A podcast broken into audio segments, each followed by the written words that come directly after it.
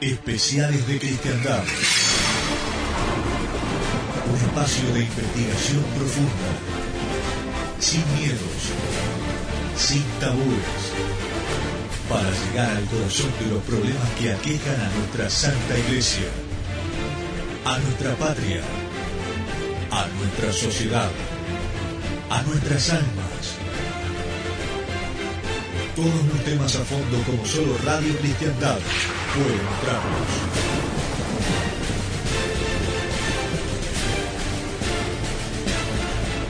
Especiales de Cristiandad.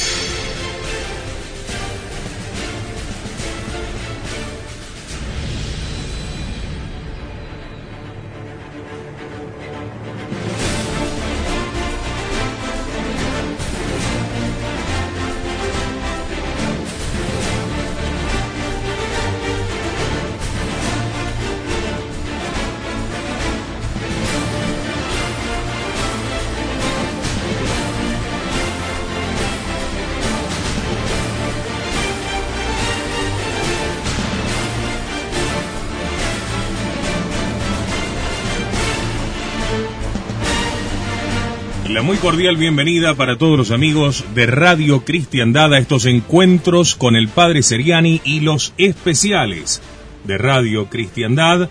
En esta oportunidad, con el especial del mes de febrero del año del Señor 2012. Última parte hoy. Muy buenos días, Padre, bienvenido. Buenos días, Fabián. Buenos días, la audiencia. Muy buenos días, don Luis Manzano. ¿Cómo le va? Buen día, muy bien, gracias. Buen día para todos. Bueno. Bueno, padre, seguimos en nuestro análisis del Apocalipsis. Un poco, para los que no saben, hemos estado en el día de ayer comenzando este estudio sobre el Apocalipsis que nos llevará todo el año.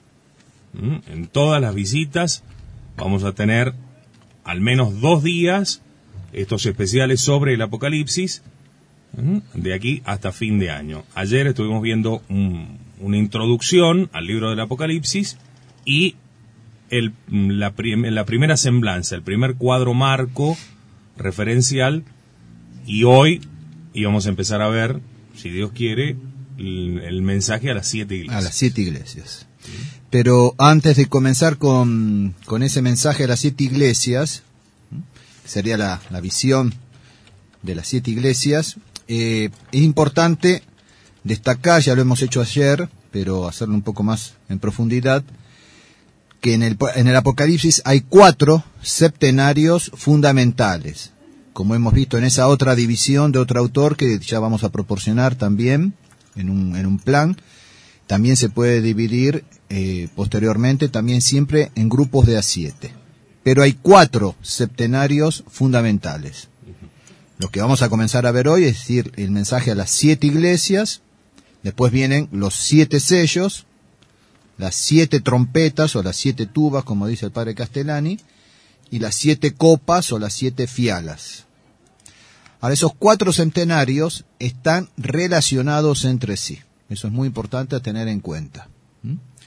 Como lo indica el mismo número siete, ¿m? que en la Sagrada Escritura simboliza lo divino, lo, lo arcano, lo directamente trabado a Dios.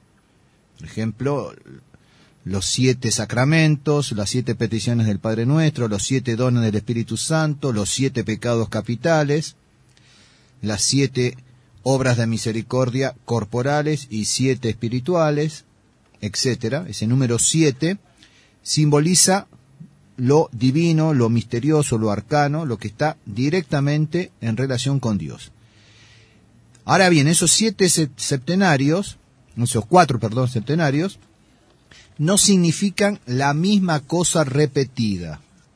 O sea, no se trata de la misma cosa y se repite en el mensaje de las siete iglesias, después en las siete trompetas. No. Tampoco son cuatro cosas distintas. Por eso decimos que están íntimamente trabadas. No son cuatro cosas cronológicamente seguidas y distintas una de otra. La relación es mucho más sutil y mucho más profunda. Son como cuatro enfoques de la parucía. Lo hemos dicho ayer, lo repetimos ahora, que vamos a comenzar justamente con el primer enfoque. Son como cuatro enfoques, una fotografía que se toma de una misma cosa con cuatro enfoques. El objeto es, fundamental, es la parucía. Con la toma cada vez más cerca, o el foco cada vez más centrado en ella. Ustedes creo que lo entienden, pero no sé si se entiende para todo lo que estoy diciendo, con esa imagen. No sé si quieren aclarar algo cuando yo termine. ¿eh? Entonces, estos cuatro septenarios son como cuatro enfoques de la parucía con la toma o el foco cada vez más cerca de ella. Todos los cuatro septenarios terminan siempre en la parucía, es decir, en la segunda venida de nuestro Señor. Pero no comienzan los cuatro en el mismo punto.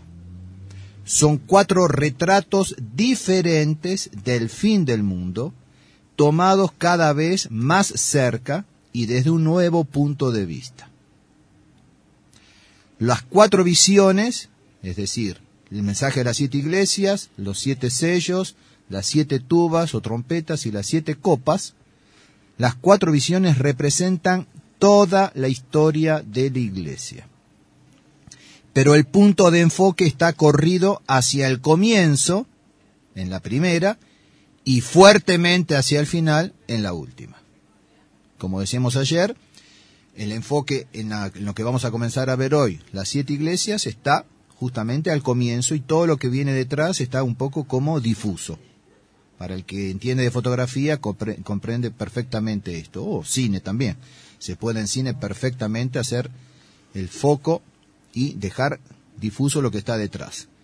En la segunda visión comienza un poco, ya más en el siglo III, vamos a ver, siglo IV incluso, entonces, lo que está antes, los, tres primeros siglos, está un poco difuso y lo que está después también. Y así sucesivamente hasta un foco rabioso en la última, que es la de las siete copas. ¿Mm? Los mensajes a las siete iglesias, que es lo que vamos a comenzar a ver hoy, representan la pintura simbólica de siete épocas distintas de la vida de la iglesia. La primera es la iglesia apostólica y la séptima es la iglesia escatológica. Los siete sellos representan esta última iglesia escatológica explicada por sus causas próximas, que son la institución de, la, no de la iglesia, sino justamente de la cristiandad, porque los siete sellos comienzan el primer sello con la cristiandad, eh, a partir de Constantino, la propagación, la crisis, como yo siempre digo, ¿no es cierto?, en el 1303, lo marco allí yo, o sea, institución, propagación, la crisis, la, el, viene todo, digamos, el, el derrumbe de esa civilización cristiana paulatino, la gran persecución y el desenlace. Esos son los siete sellos. Las siete trompetas representan siete grandes catástrofes que determinan cada uno un nuevo Evo o una nueva época, una nueva era en esta historia de la Iglesia. Y esas catástrofes son de índole religioso, como vamos a ver después, mucho más adelante, son grandes herejías. Y por último, las siete copas simbolizan los castigos extraordinarios de los últimos tiempos. Pues decimos que la foto ya los contiene y en cierto modo están en germen a lo largo de toda la historia de la Iglesia y en cierto modo también han sido castigadas diversas épocas con estas copas, pero fundamentalmente son las reservadas para los últimos tiempos. Y es la parte causal y eficiente de lo que Jesucristo llamó la gran tribulación. Que todos esos castigos exacerbados, puros, en los últimos tiempos, han existido siempre en la historia de la humanidad que resiste a Cristo. Bueno, eso sería eh, como una introducción general con estos cuatro septenarios. Y ahora vamos a comenzar entonces sí ya con el primero de ellos, que es el mensaje a las siete iglesias que abarca los capítulos 2 y 3 del Apocalipsis. Los capítulos segundo y tercero contienen pues los mensajes monitorio proféticos a las iglesias, las siete cartas. Las siete, las siete cartas que siguen tienen cierta relación con la situación de la iglesia de Asia en el momento en que fueron dictadas a San Juan. Dado el carácter simbólico del número 7 y la advertencia general que se repite al fin de cada carta, estas son destinadas a todas las épocas. Las cosas que vendrán previstas en las cosas que hay ahora. ¿Cómo se llama eso? Tipo y antitipo. Perfecto. Desde la antigüedad ven muchos comentaristas en el número 7 un símbolo de lo perfecto y universal, de manera que las siete iglesias representan una totalidad. Así lo han entendido San Juan Crisóstomo, San Agustín, San Gregorio y San Isidoro por lo menos. Esto es importante repetirlo y eh, explicarlo un poquito más, insistir. ¿eh? Entonces, desde la antigüedad, Ven muchos comentaristas en el número 7 un símbolo de lo perfecto y universal, de manera que las siete iglesias representan una totalidad. Corresponden a otros tantos periodos de la historia de la Iglesia Universal. entonces, hay muchos exégetas, muchos teólogos, entre ellos padres de la iglesia, otros no, que a estas ci- ciudades, geográficamente e históricamente, le otorgan un sentido típico. Y por lo tanto también después estará el antitipo. Por ejemplo, entonces está San Juan Crisóstomo, San Agustín, San Gregorio Magno, San Isidoro, entre los grandes santos, incluso padres de la iglesia. Pero también Cornelio Salápide, el venerable Holhauser, el cardenal Billiot, el canónigo Chevalier. En cambio, otros rechazan esta eh, interpretación o esta exégesis. Entre los primeros, los que digamos eh, decíamos, ¿no es cierto?, San Juan Crisóstomo, San Agustín, etcétera, ven como siete edades, siete etapas o eras de la historia de la Iglesia. Los otros niegan esto. Los primeros superponen las siete fases de la vida de la Iglesia militante sobre las siete eh, ciudades del Asia. Ahora es muy importante, esto por ejemplo el padre Castellani no lo encontramos este detalle, yo lo encuentro en otros autores, estas ciudades están como agrupadas en una especie de semicírculo muy amplio, o sea que no, no se cierra el círculo, pero tampoco es un semicírculo, es un poco más amplio, en el orden cronológico en que van apareciendo en el Apocalipsis. Y tal como las fue viendo San, eh, Juan desde Patmos.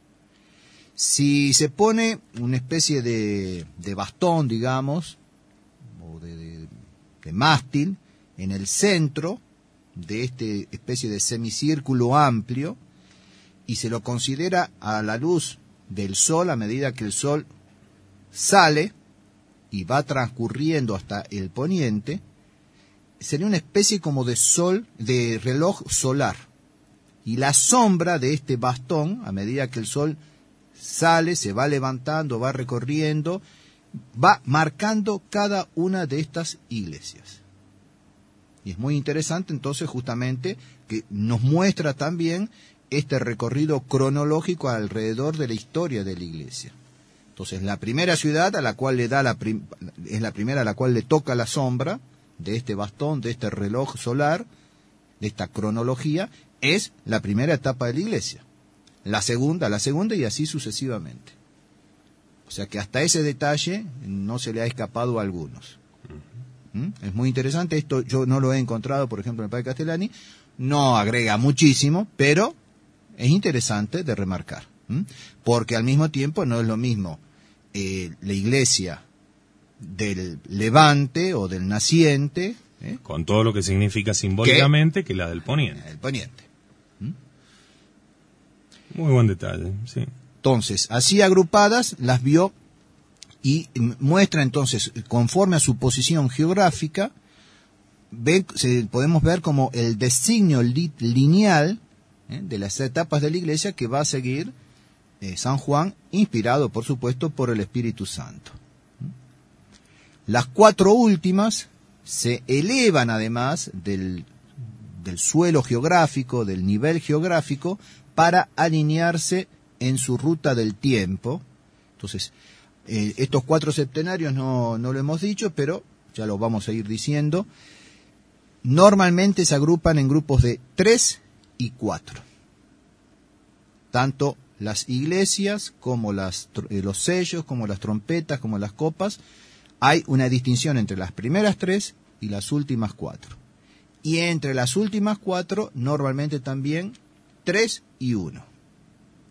No siempre, pero está esta división, lo cual muestra también la importancia ah, de, los mensajes en este caso o de las cosas que están anunciadas, eh, por ejemplo, los castigos.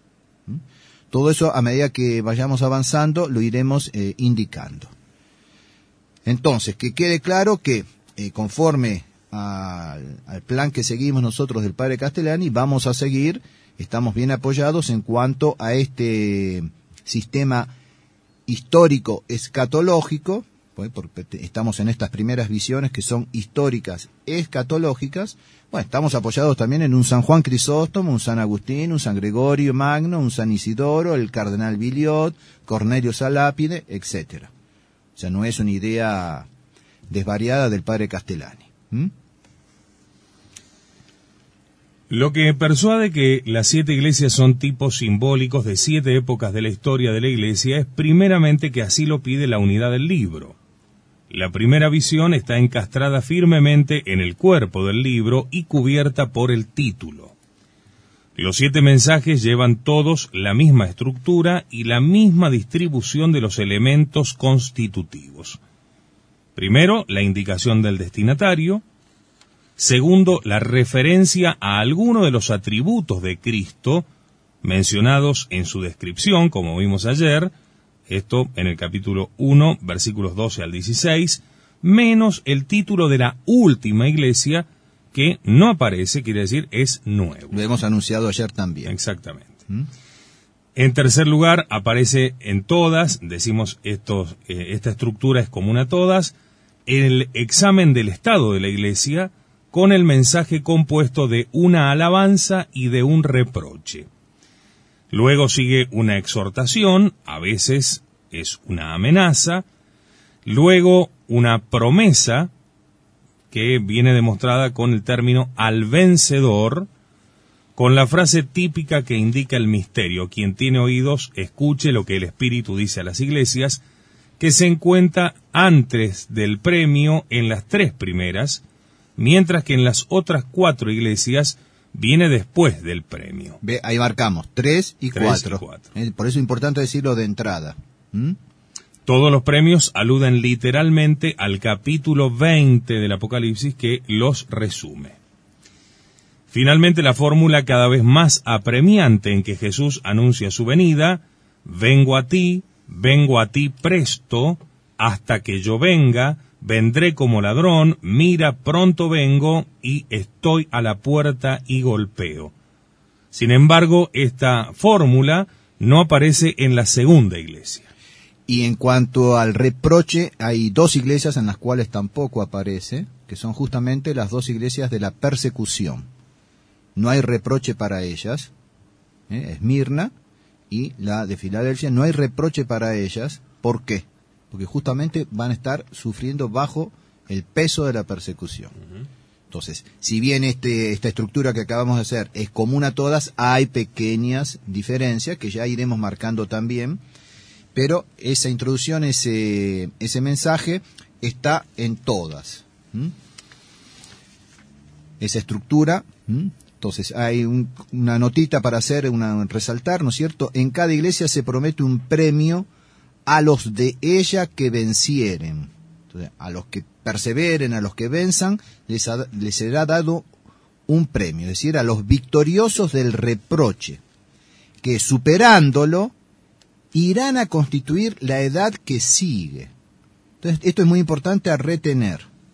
Es decir, se promete en realidad a la iglesia siguiente. A los que venzan de la primera etapa de la iglesia, se les promete un premio que en realidad se empieza a cumplir en la segunda.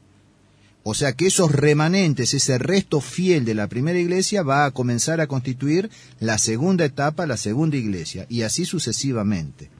¿Mm? Esto es muy importante a tener en cuenta. O sea, los victoriosos del reproche de cada iglesia, que superándolo, van a constituir la edad que sigue. Es decir, se promete en realidad a la iglesia siguiente, a la etapa siguiente, a los que han de constituir la comunidad religiosa de la nueva época y no a los que ya eh, han defeccionado y caducado. Y por eso esa expresión, eh, si no te conviertes, voy a remover tu, el candelabro. Recordemos que los siete candelabros, según la visión marco que hemos visto, significa una de las siete iglesias. Entonces, remover el candelabro, sacar el candelabro de su lugar, implica pasar a otra iglesia, a otra época. ¿Queda claro esto? ¿Mm? Sí, sí. Por lo tanto, resulta que a las cuatro primeras iglesias, incluyendo a la de Éfeso, se les promete el premio después de decirles que escuchen, es decir, que escudriñen. Lo que se les promete son premios eternos. A las tres últimas iglesias se les promete premios temporales. Muy importante destacar esto también. Hay una diferencia entre un premio eterno y un premio meramente temporal.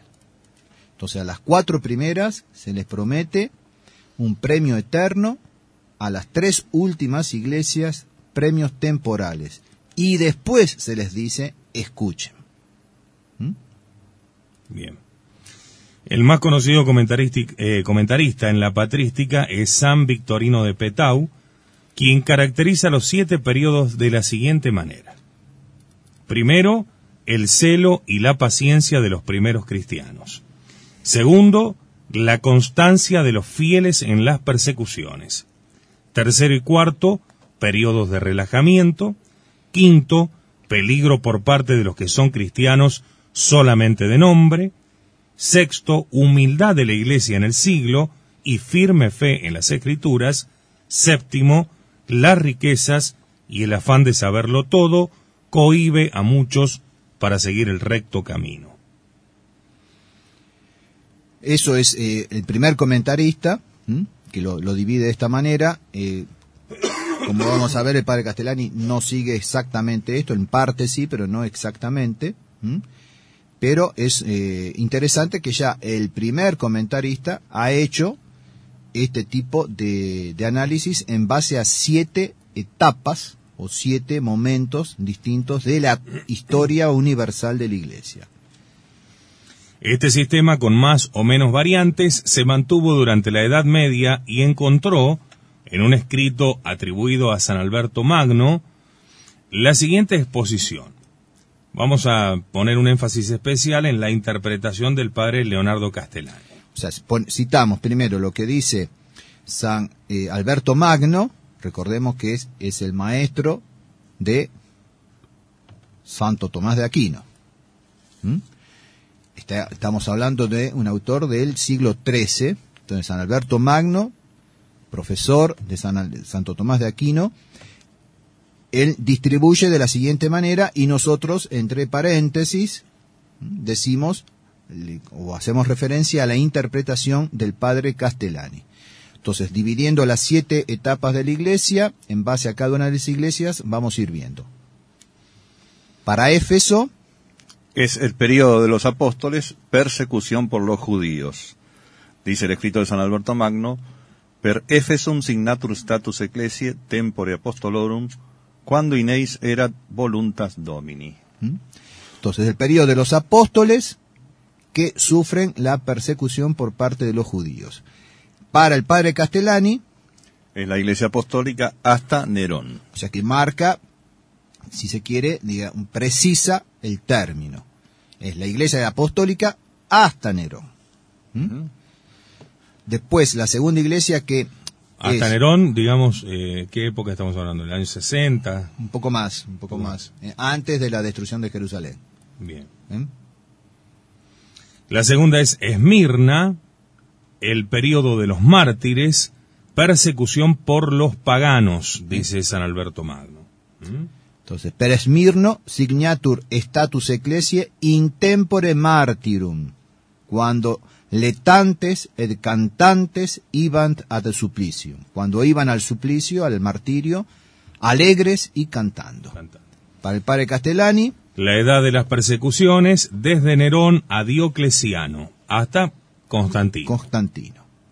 Eso lo agrego yo. Hasta Constantino lo agrego yo. Bien. Pero se entiende Sí, ¿eh? sí. que es Son los diez emperadores. Mm. Después viene la tercera etapa, la tercera iglesia, que es Pérgamo, según San Alberto Magno. Es el periodo de los herejes, per pergamum signatur status ecclesia en tempore hereticorum. Tiempo de los la iglesia herejes. de los doctores y de las herejías hasta Carlomagno. El padre Castellani precisa, es la iglesia de los doctores y de las herejías. San Alberto Magno dice de las herejías, pero vamos a ver justamente que a las herejías se le opone, ¿eh? salen los doctores, los padres de la iglesia, que salen a enfrentar a los herejes. Entonces va- eh, hay que destacarlo ese. No es solamente el periodo de las herejías, sino también de los grandes doctores y de los grandes concilios que comienzan a constituir, a resumir la doctrina eh, de, de la iglesia en fórmulas concretas como son la, la de los concilios. Y hasta Carlomagno. ¿m?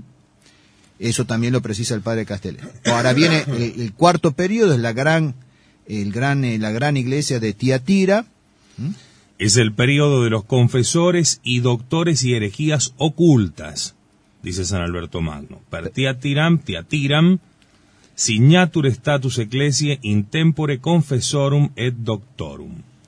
el padre Castellani precisa La iglesia del dominio de la cristiandad desde Carlo Magno hasta Carlos V. Es decir, corresponde, con lo que decíamos ayer y hemos dicho hace un ratito, corresponde al periodo del caballo blanco, Claro.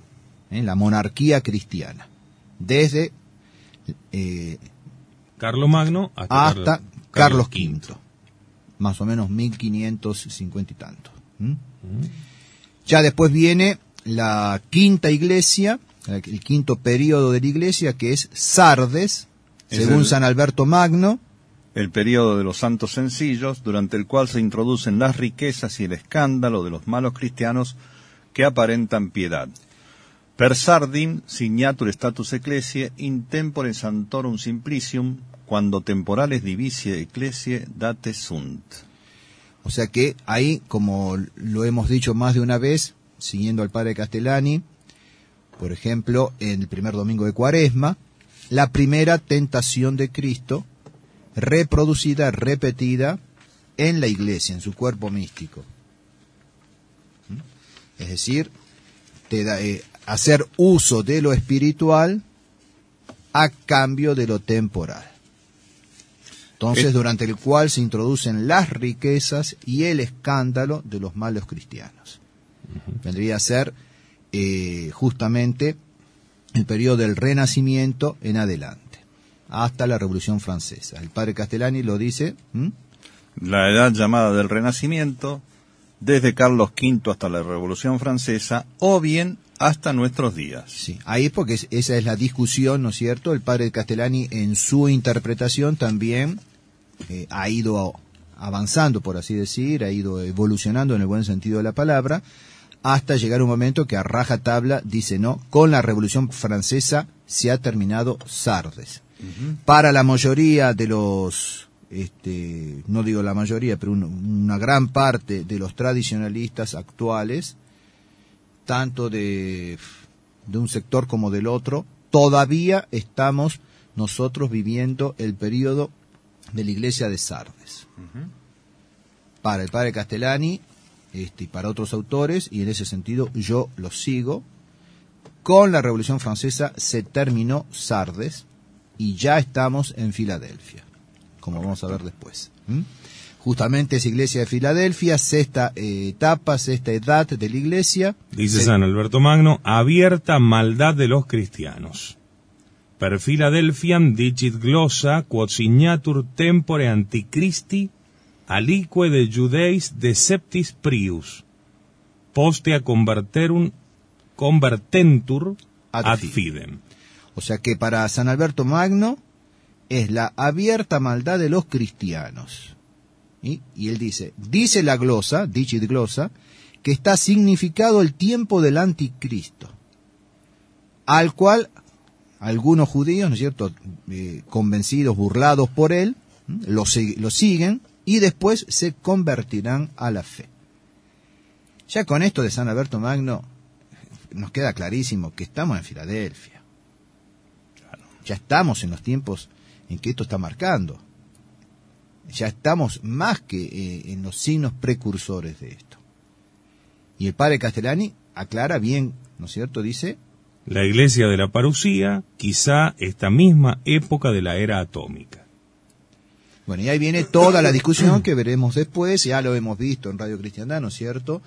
Respecto de los signos precursores y los últimos tiempos, este, eh, ya lo hemos tratado varias veces aquí, pero vemos, entonces evidentemente, eh, más de una vez me han escuchado ustedes decir que lo que está sucediendo hoy por hoy en el seno de la fraternidad se debe a una exégesis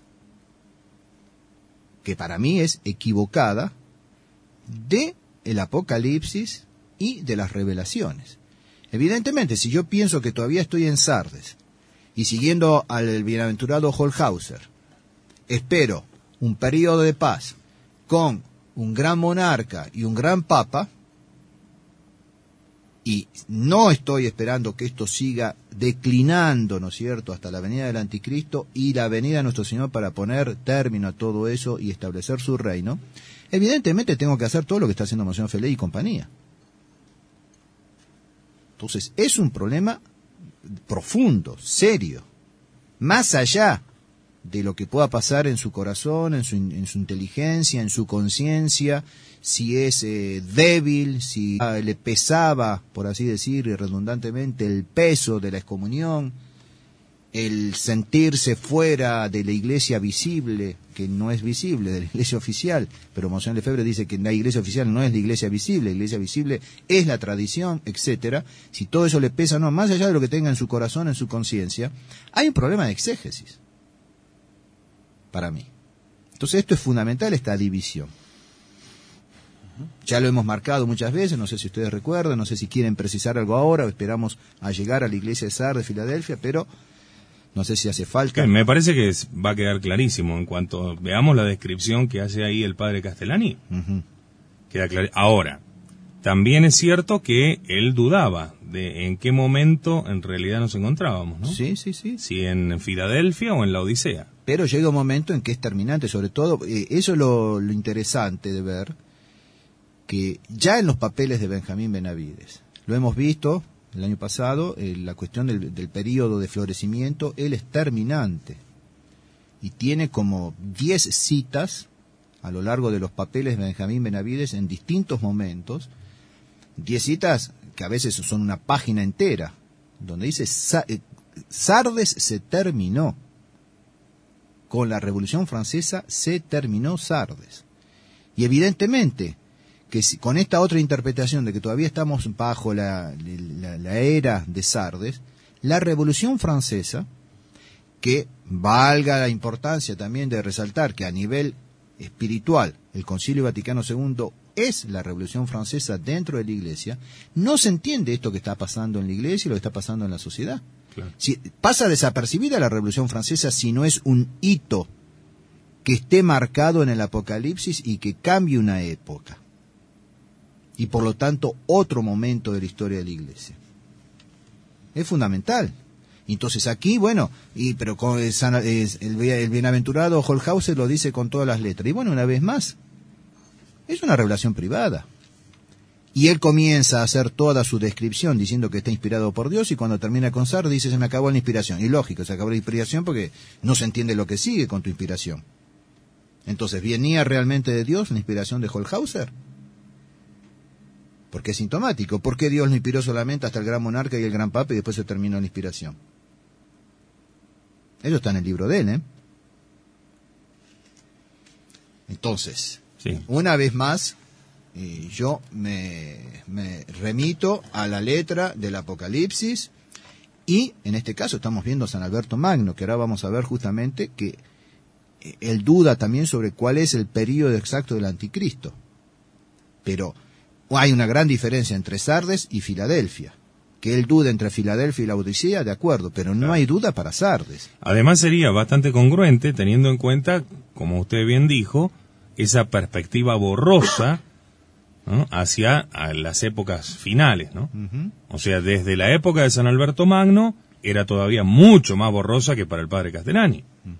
La profecía se va haciendo cada vez más diáfana a medida que va pasando el tiempo, que se va acercando temporalmente. Si yo marco, o sea, no es un invento mío, yo digo autores, si yo marco el punto culminante de la cristiandad a partir del cual comienza una debacle en 1303, bueno, San Alberto Magno muere en 1274, creo.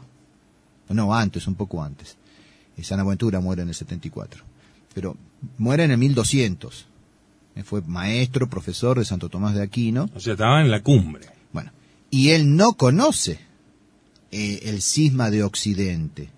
No conoce el exilio de 70 años de los papas en Aviñón y la, después cuando vuelven a Roma y tres papas, dos de ellos sobre todo, por lo menos, seguidos por santos, tanto uno como otro papa seguido por santos, y un propio hijo de San eh, Domingo de Guzmán, un dominico, como San Vicente Ferrer, al cual se lo llama el ángel del Apocalipsis, que hasta Dios permitió que resucitara un muerto enterrado de hacía no sé cuántos años para probar de que este, el fin del mundo estaba cerca.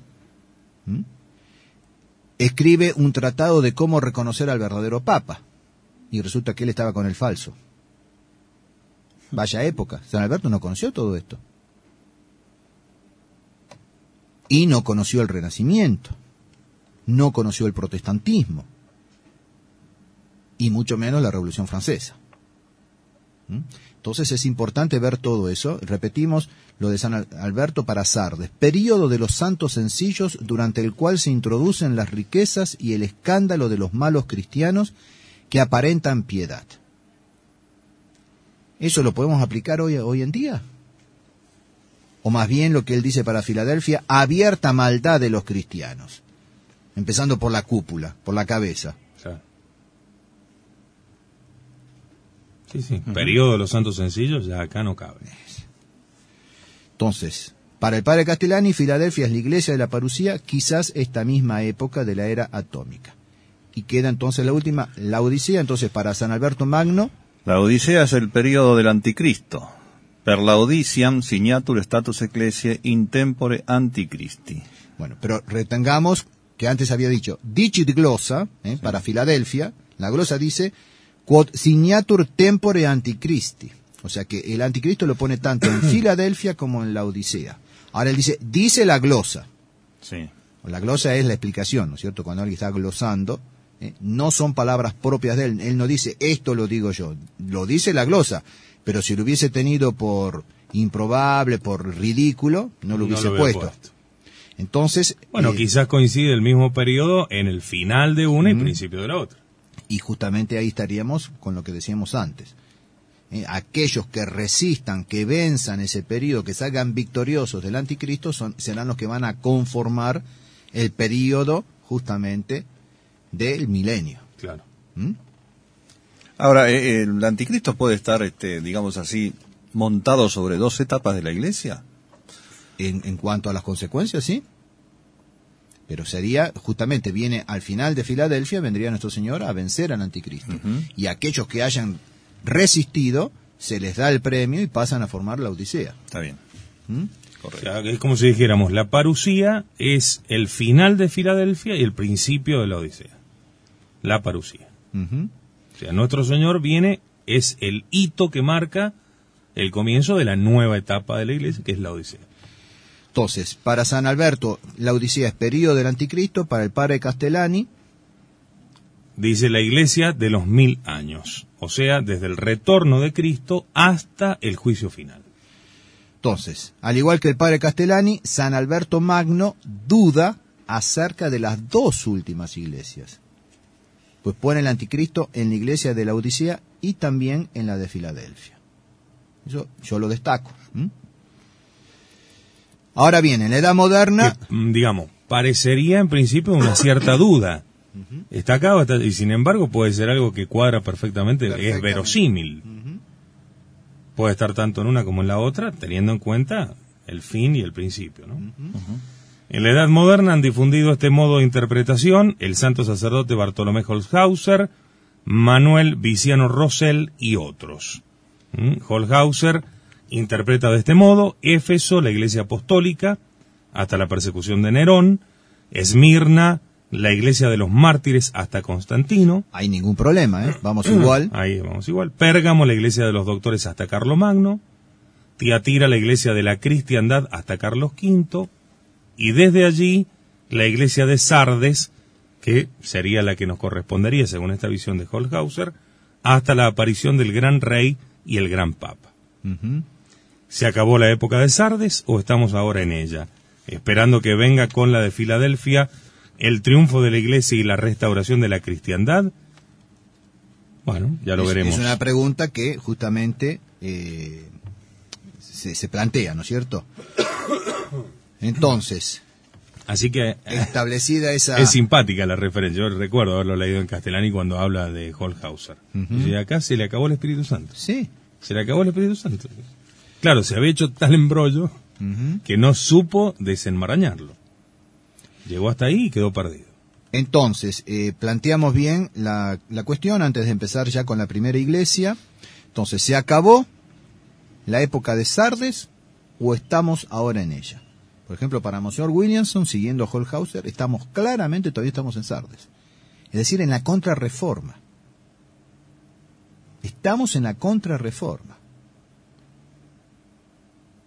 Sí, una segunda contrarreforma en todo caso. Entonces, ¿dónde queda el Vaticano II si estamos en la contrarreforma? Claro. Si el Vaticano II vino a hacer tabula rasa del Trento y del Vaticano I. Entonces, ¿se acabó la época de Sardes o estamos ahora en ella? Esperando que venga con la de Filadelfia el triunfo de la iglesia y la restauración de la cristiandad. Entonces, fíjense que es un una cuestión de exégesis. Más allá de política, porque esa política está al servicio de esta exégesis.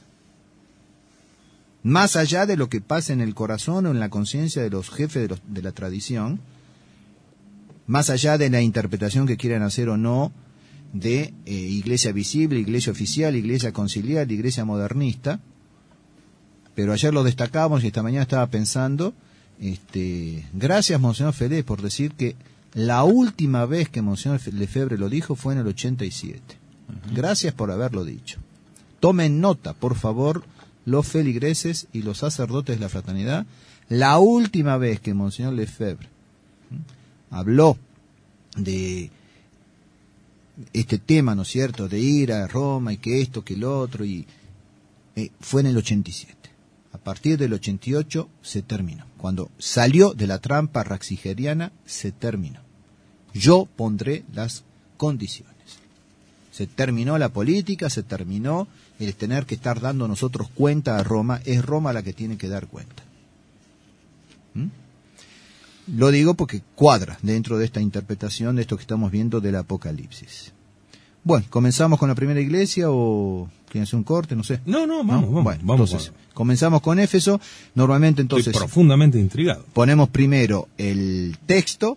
¿eh? En general yo creo que sigo, si no me equivoco, al texto del, del Monseñor Strauminger. ¿Mm? Ujú. Entonces, leemos eh, la- para la iglesia de Éfeso, capítulo segundo, los siete primeros versículos. Al ángel de la iglesia de Éfeso escríbele. Esto dice el que tiene las siete estrellas en su mano derecha, el que anda en medio de los siete candelabros de oro. Conozco tus obras, tus fatigas y tu paciencia, y que no puedes sufrir a los malos, y que pusiste a prueba a los que se dicen apóstoles sin serlo, y los has hallado mentirosos y tienes paciencia y padeciste por mi nombre sin desfallecer.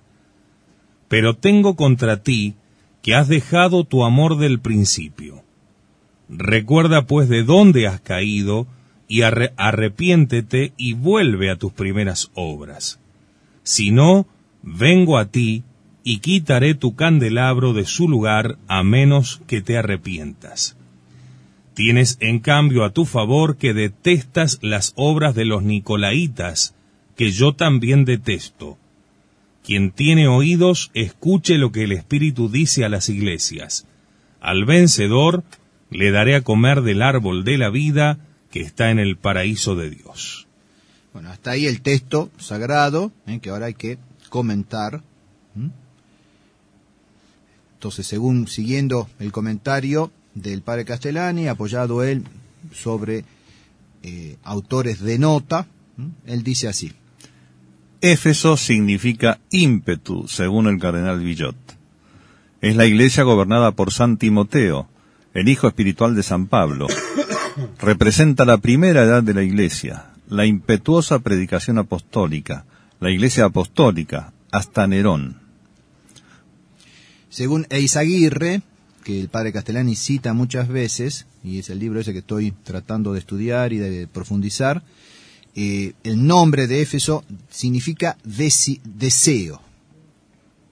No contradice lo de ímpetu. Eh, recuerden que al profeta Daniel eh, el Espíritu Santo lo llama varón de deseos. Es decir, alguien que tiene grandes deseos. Entonces, ímpetu o ese ímpetu es la consecuencia de un gran deseo y le dice que es la iglesia seminal, porque fue en la que fue sembrada la doctrina y la propagación del Evangelio a través de los apóstoles con este gran deseo, con este ímpetu, ¿eh? se entiende perfectamente.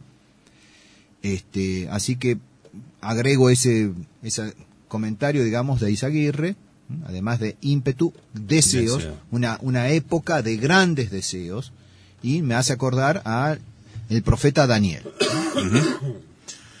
Riquísima en obras, trabajos y paciencia fue la Iglesia Apostólica que se difundió en poco más de un siglo por todo el imperio. Pero nacen las primeras herejías del seno mismo de los apóstoles. La escritura recuerda a los nicolaitas y refiere a Nicolao, que era uno de los siete diáconos. Eh, el hecho se, el acontecimiento se refiere en Hechos, capítulo sexto, versículo quinto, y en la segunda a los Corintios, capítulo 12, versículo 11. Y se producen los primeros martirios por la expoliación y rapiña de los bienes de los cristianos palestinos. La caridad fraterna de los primeros fieles fue extraordinaria, pero ya no tienen los cristianos la comunidad de bienes. Cuando, cuando una iglesia o una época de la iglesia decae y se corrompe, lo que Dios hace es simplemente retirarle su luz, con lo cual termina de pudrirse, surgiendo en otro lugar el resplandor de la fe y el fervor. El Señor le anuncia que moverá su candelabro, quizá de Jerusalén a Roma. Ahí está la expresión, ¿eh? mover el candelabro, es decir, va a sacudir, a mover a esa iglesia, a ese periodo de la iglesia, y va a comenzar uno nuevo. Y bueno, significativamente, justamente, con la caída de Jerusalén y demás, los apóstoles tuvieron que dispersarse hasta la llegada de San Pedro y luego de San Pablo a Roma. ¿Mm? La primera herejía, o sea, el nicolaísmo, se parece mucho a la última herejía. Y se puede decir que transcurre transversalmente toda la historia de la Iglesia y es como el fondo de todas las herejías una especie de gnosticismo dogmático y laxismo moral, un sincretismo, una falsificación de los dogmas católicos, adaptándolos a los mitos paganos, sin tocar su forma externa por un lado, idolatría, y concordantemente una promiscuidad con las costumbres relajadas de los gentiles, lujuria. El premio es el símbolo conocido, el conocido símbolo del Génesis, es decir, el comer del árbol de la vida. Entonces, eh, después volvemos a lo, a lo del premio, pero veamos que dice la primera elegía, que ya se manifiesta en este periodo, va a permanecer como eh, subyacente todo a lo largo de la historia de la Iglesia. Y es, es, como de costumbre, siempre, por supuesto, el hombre tiene dos facultades, la inteligencia y la voluntad, entonces siempre va a haber algo que toque a la inteligencia, que es la más importante, pero algo que toque también a la voluntad. Entonces, respecto a la inteligencia, una especie de gnosticismo dogmático y respecto de la voluntad, el laxismo moral. Y al mismo tiempo un sincretismo. La primera herejía se parece mucho a la última. entonces ese sincretismo. Asís que ya comienza, el espíritu de Asís que ya comienza en la primera iglesia. Sincretismo, una falsificación de los dogmas católicos. Modernismo. ¿Cómo no ver? Adaptándolos a los mitos paganos, sin tocar su forma externa. O sea, la cáscara queda intacta, pero la han vaciado el contenido y le han inoculado un contenido perverso, herético. ¿Mm? La idolatría. Y vaya si hay hoy idolatría. Y justamente el hombre que idolatra la obra de sus manos. Y la obra de sus manos es, hoy por hoy, una vez más, lo mismo que sucedió con los judíos, el oro, el dinero, porque con, el, con eso y hace todo lo demás. E idolatra. Idolatra sus construcciones, idolatra La tecnología. la tecnología, idolatra sus viajes. Y concordantemente una promiscuidad con las costumbres relajadas de los gestiles. La lujuria. Sí, hoy desatada inmensamente. Entonces, ¿no? no sé si recuerdan el padre Membiel, por no citar siempre el padre Castellani, el padre Membiel dice que el pecado capital de los judíos es la avaricia. Y el pecado capital de los cristianos, la lujuria. Y entonces los judíos, para explotar su avaricia, explotan la lujuria de los cristianos. Y con su dinero eh, son los que prostituyen los países cristianos. Boliches, hoteles, etcétera. ¿Mm? Entonces, esa primera etapa, esa primera eh, época de la historia de la Iglesia, Éfeso, la época apostólica. Nos muestra entonces ese ímpetu, ese gran deseo apostólico, pero está con ese problema del nicolaísmo y ese relajamiento también de la caridad. Entonces, has perdido la primitiva caridad. Y ese, esa admonición que le hace, o sea, ese llamado al arrepentimiento, le dice, tienes en cambio en tu favor que detestas las obras de los nicolaitas. O sea que el, grupo fiel, el pequeño grupo fiel, detesta todo esto, tanto en el orden intelectual como en el orden moral, que yo también detesto. Y la admonición que venía, recuerda pues de dónde has caído, arrepiéntete y vuelve a tus primeras obras. Si no, vengo a ti y quitaré tu candelabro. A menos que te arrepientas. Y después entonces viene eh, eso favorable, tienes a tu favor que detestas todo esto. Quien tiene oídos, escuche lo que el Espíritu dice a las iglesias. ¿Qué le va a dar al vencedor? Le dará a comer el árbol de la vida. Porque ¿qué es lo que viene? Viene la gran persecución, las diez persecuciones de Esmirna, cuando la iglesia será diezmada. Le daré el árbol de la vida. Es- habíamos dicho que era un premio para las primeras tres iglesias, era un premio sobrenatural. Sobrenatural. Te daré a comer del árbol de la vida. No temas a aquel que puede matar el cuerpo y nada más. Teme a aquel que puede matar el cuerpo y además mandarte al infierno.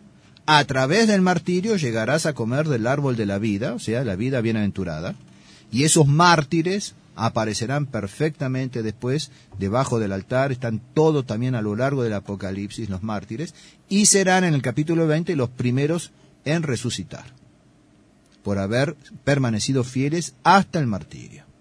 Entonces todo esto hay que tenerlo en cuenta, ¿no es cierto? Por eso digo, no se puede leer el, el Apocalipsis así por, por puchitos, ¿no es cierto? Y menos por, por capítulos.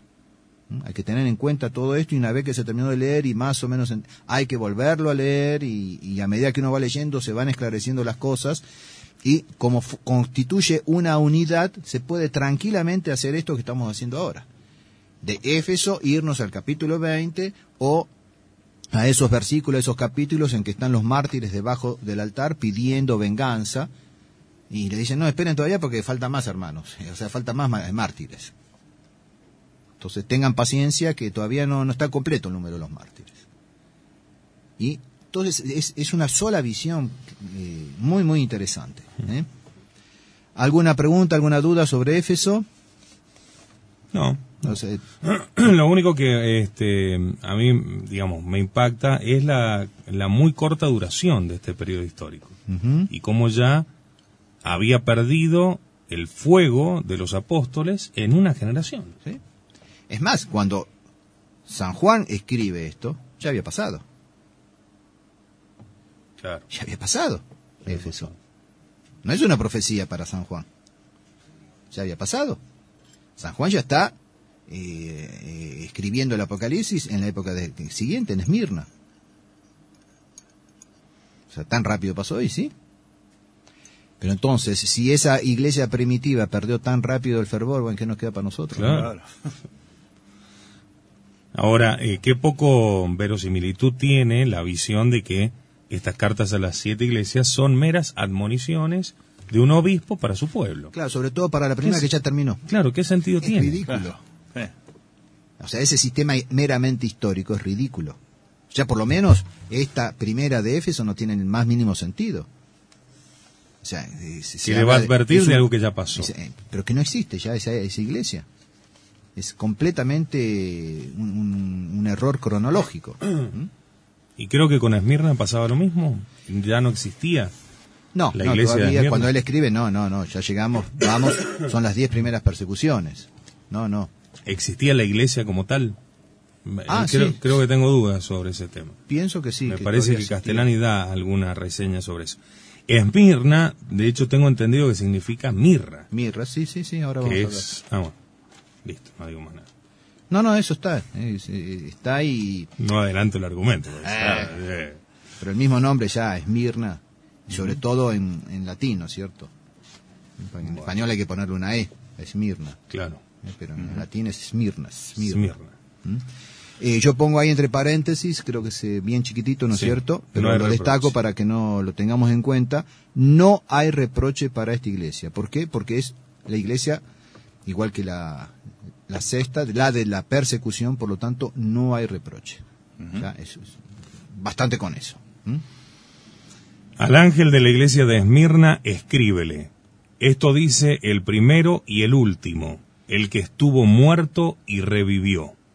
Conozco tu tribulación y tu pobreza, aunque eres rico, y las calumnias de los que se llaman judíos sin serlo y son en realidad la sinagoga de Satanás. No temas por lo que vas a padecer. He aquí que el diablo va a meter a algunos de vosotros en la cárcel. Es para que seáis probados y sufriréis una tribulación de diez días. Mantente fiel hasta la muerte y te daré la corona de la vida. Quien tiene oídos, escuche lo que el Espíritu dice a las iglesias. El vencedor no será alcanzado por la segunda muerte. Lo vamos a repetir después, pero veamos ya justamente el que coma del árbol de la vida, premio prometido a la primera iglesia, no alcanzará la segunda muerte, es decir, no irá al La infierno. condenación. ¿Mm? Entonces, no temas a aquel que puede matar el cuerpo, pero ah, debes temer a aquel que junto con el cuerpo puede mandarte a la gehenna eterna. ¿Mm? y la corona de la vida como, como premio. como premio, también se justifica. ¿Mm? Y es interesante este, el final de cada pasaje se refiere al vencedor, es decir, implica en cada etapa de la iglesia un combate. Un combate permanente. implica un vencedor e implica deficiencias, caídas, perdedores, Claro. católicos de cartelito. Porque si toda esa época, todos esos cristianos fuesen todos vencedores, no habría tal admonición ni nada por el estilo y no se les removería el candelabro. Acá el candelabro va a ser removido no por una deficiencia, porque no hay reproche, sino, por así decir, por una extinción en cuanto a, la- a lo que provoca la, la persecución. ¿Mm? Que va a llegar casi hasta el exterminio, pero sangre de mártires, ¿m? semilla de cristianos, decía ya Tertuliano. Cuando lo- los paganos creían ya haber exterminado la iglesia, y bueno, estaba más fuerte que nunca. Entonces aquellos que son socios, asociados del número, vean que siempre el número es pequeño en cada una de estas etapas. Entonces nosotros no somos seguidores del número, sino de la verdad. Y los que son seguidores de la verdad y siempre son pocos. 50. ¿Eh? Porque hoy, hoy en día me causa gracia, ¿no es cierto? Disculpen que yo me matice con estas cosas, pero vale la pena. Este, me causa gracia porque vuelven no solamente lo- los mismos reproches hacia el padre Méramo, el padre Turco, el padre Grosso, el padre Seriani, este, o la misma admonición a los fieles. Ustedes tienen que obedecer a los superiores, tengan confianza en los superiores, o aquellos cuatro se, va- se apartan de los superiores. Son los mismos reproches que en los años 60, 70, 80 hacían a Monseñor Lefebvre y a la fraternidad. Pero ¿cómo? ¿Dos obispos van a tener razón contra 2.500? Y ahora dicen, los fieles dicen, pero ¿cómo? ¿Dos sacerdotes, cuatro sacerdotes van a tener razón contra los cuatro obispos y, y los 500 sacerdotes de la fraternidad? Inventen otro argumento, por favor. Porque ese ya está usado. ¿Se acuerda que salió una editorial del padre Bullacura haciendo toda una crítica a la posición suya y demás, que nosotros lo, lo modificamos y lo aplicamos justamente a, Ujú. a Monseñor Lefebvre y cuadraba perfecto. Perfectamente. Pero recuerden que Monseñor Fele, Le- Lefebvre, la última vez que hizo referencia a estas fue en el 87. Gracias, Monseñor Fele, por recordárnoslo y aprobarlo con su autoridad. Entonces, escuchen lo que dice Monseñor Fele y háganle caso. Claro. No los recuerden solamente a nosotros, Y sino no que me los recuerden venga, ellos Padre. Bullacura, a poner sermones del año 83. Claro. ni, ni del año 87. Póngame sermones del año 88, 89, 90 de Monseñor Lefebvre. Es la última vez que lo dijo, fue en el 87. Gracias, Monseñor Felé, por decirlo. Entonces, vamos al comentario de la iglesia de Esmirna. Es la edad de las persecuciones, desde Nerón a Diocleciano. Smirna, en griego, significa mirra, sustancia usada en la antigüedad como restaurativo en las heridas y para preservar de la corrupción. Sustancia amarga, símbolo en la escritura de dolores corporales y de embalsamiento. Alusión a la muerte y al triunfo sobre la muerte. Al vencedor le daré a comer del árbol de la vida que está en el paraíso de Dios. La persecución atroz sobrellevada por Cristo es la riqueza de la Iglesia desde el siglo II al siglo V. Las persecuciones fueron de carácter satánico, crueldad superhumana, iniquidad para hacer renegar de la fe. Las calumnias de los judíos contra los cristianos verdaderamente blasfemas fueron el fermento de las persecuciones. Los diez días de tribulación significan precisamente las diez persecuciones. Esa cárcel no será mera cárcel. Mantente fiel hasta la muerte, dice el pasaje. La cárcel era la antesala de los azotes y del patíbulo.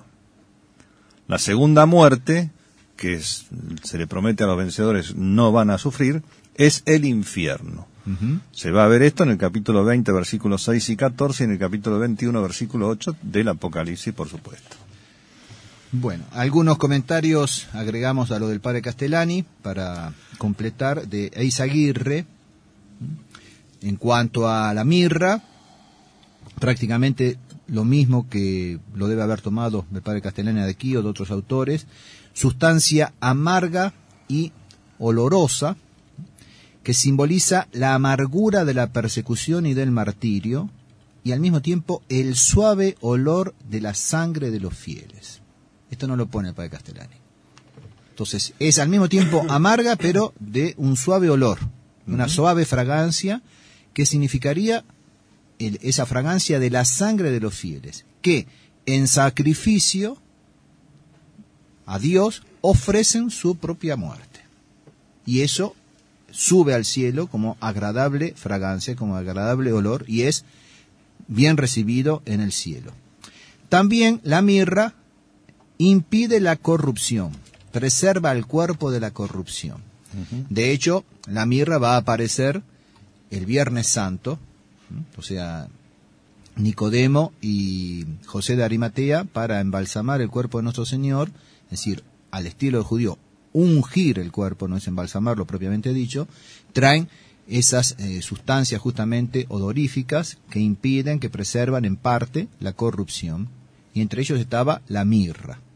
También la mirra como símbolo de, dolor y demás se le atribuye eh, una expresión de la Sagrada Escritura del Antiguo Testamento de Nuestra Señora, refiriéndose a Nuestro Señor, dice, mi hijo es un saquito de mirra, una bolsita de mirra puesto sobre mi corazón.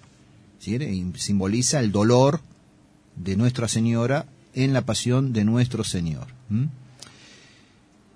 Y luego, eh, interesante en cuanto a, al título de nuestro Señor. O sea, ¿qué es lo que, cómo se, se caracteriza nuestro Señor en la iglesia de Esmirra? El primero y el último. El que estuvo, muerto, y, revivió. Entonces, el primero y el último. Entonces. El alfa y el omega vendría a ser. Dice, estas palabras, dice Isaguirre, sirven de ejemplo. Primero, como Dios. Último, como hombre y crucificado. Soy el primero como Dios. Y soy el último, el desecho, el gusano, como nos lo vamos, lo vamos a ver el Viernes Santo, como hombre. Primero y último. Entonces son como un paradigma. ¿eh? Este, y esa es la virtud de la, fortaleza de los mártires, la cruz de Cristo. Por eso les, da ánimo, ¿no es cierto? Y les dice, estuvo muerto y revivió. Entonces, no tengas miedo a la persecución, no tengas miedo a la muerte. Este, los que tienen que tener miedo es de que te manden al infierno. Pero yo te aseguro la que te voy a preservar de la segunda muerte y te aseguro la vida eterna. Ya comiendo del fruto del árbol de la vida y la corona que alcanzarás. El vencedor no será alcanzado por la segunda muerte, y le daré la corona de la vida. Le daré la corona de la vida. Entonces no tengas miedo a la persecución. Entonces creo que, creo que queda suficientemente claro, no hay que ahondar más. De, hecho, el padre Castellani tampoco no es mucho más largo. Esto es un resumen ¿eh? del padre Castellani, eh, pero vemos que en los autores incluso no hay mucho más que todo esto. ¿eh? Digamos algo sobre eh, los 10 días de tribulación, que significan las 10 persecuciones, que fueron 10 emperadores. ¿Mm? Eso para que, quede un poco más claro, porque algunos preguntaban cuánto significan 10 días. lenguaje. son 10 persecuciones. 10 ¿eh? persecuciones llevadas a cabo por 10 emperadores distintos, no necesariamente cronológicamente seguidos. Hubo periodos, digamos, de una cierta paz, de una cierta tregua, pero en, concreto fueron las 10 persecuciones. Cuando arrancaban, arrancaban redoblados. ¿Mm? Bueno, hagamos aquí una pausa, si le parece, padre. Sí, para ver después eh, Pérgamo y eventualmente este, te, Teatira. Y listo, no por hoy. Bueno, muy bien. Enseguida regresamos entonces, ¿eh?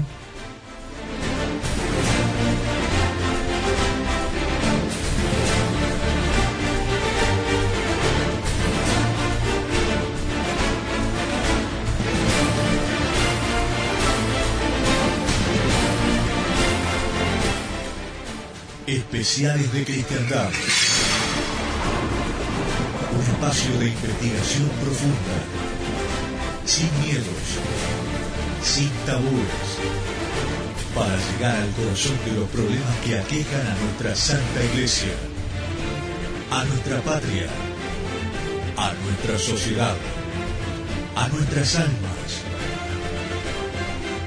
Todos los temas a fondo como solo Radio Cristiandad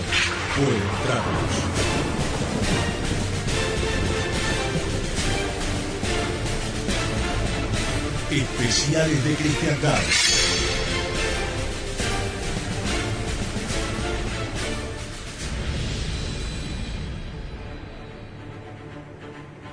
Especiales de cristiandad.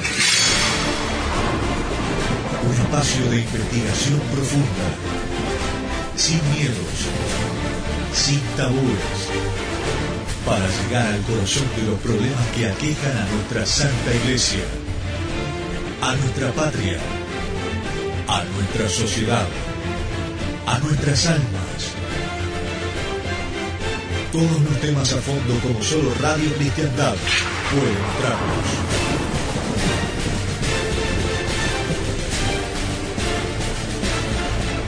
Especiales de Cristiandad.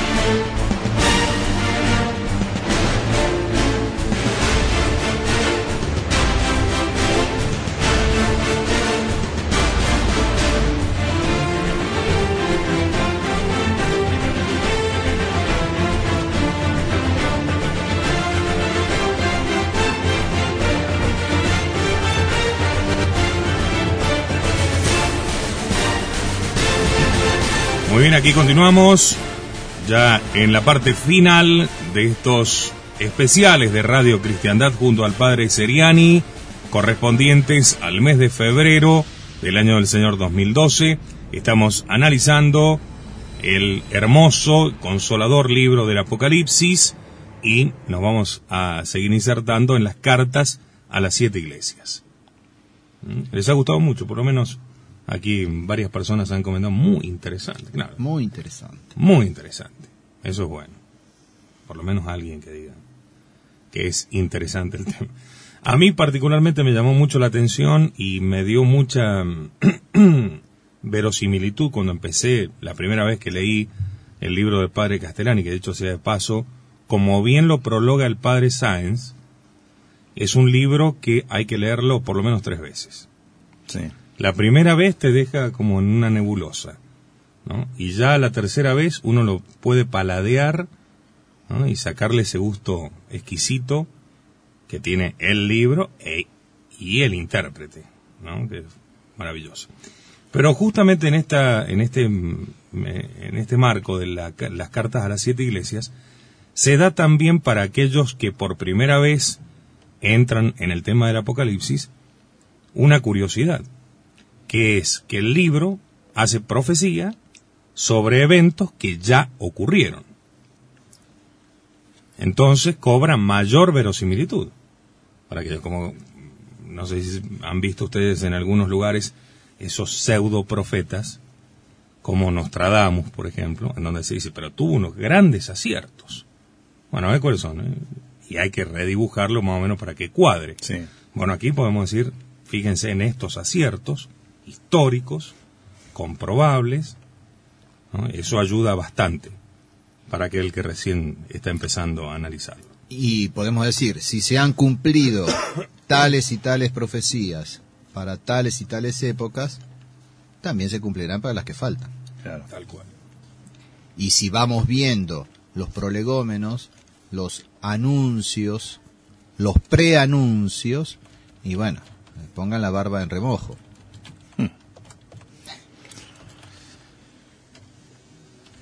Bueno, muy bien. Vamos entonces a la tercera de las iglesias, la iglesia de Pérgamo.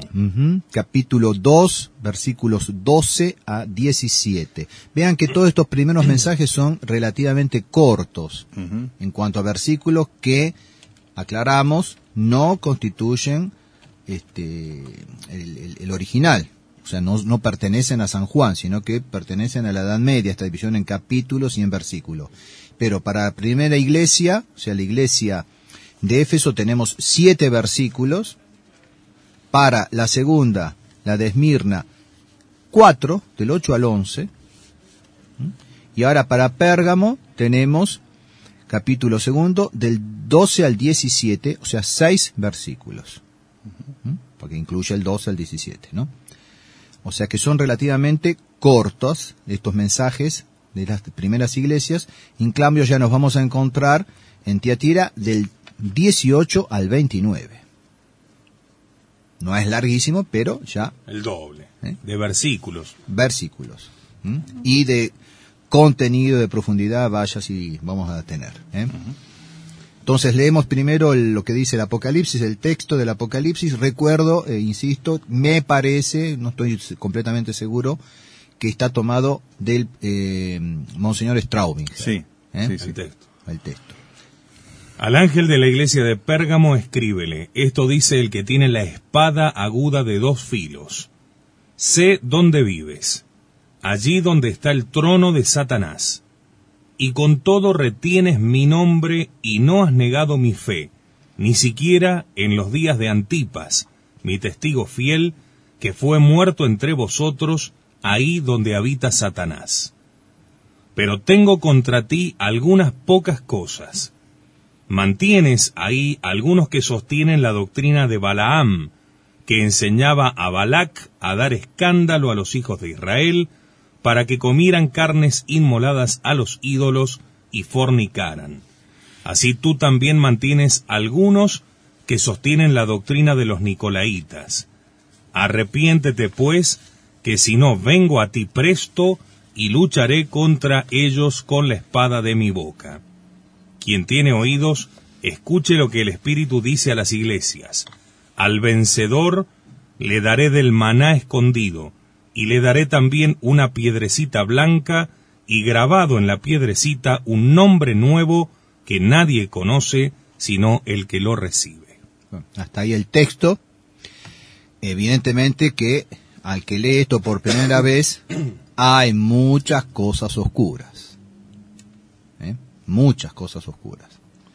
Pero bueno, vamos a ir leyendo con paciencia el comentario del padre Castellani, con algunos agregados que podamos hacer de otros autores, y veremos que hay muchas cosas también que aparecen eh, a la luz realmente con un resplandor impresionante.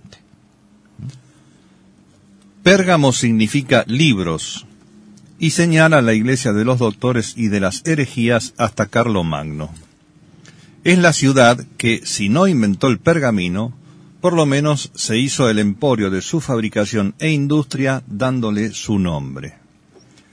Era el baluarte del paganismo, una de sus fortalezas, o sea, el trono de Satanás, como dice este fragmento, donde se levantó por primera vez un templo al divino Augusto, primer santuario de la adoración sacrílega del hombre por el hombre, que será la herejía del anticristo.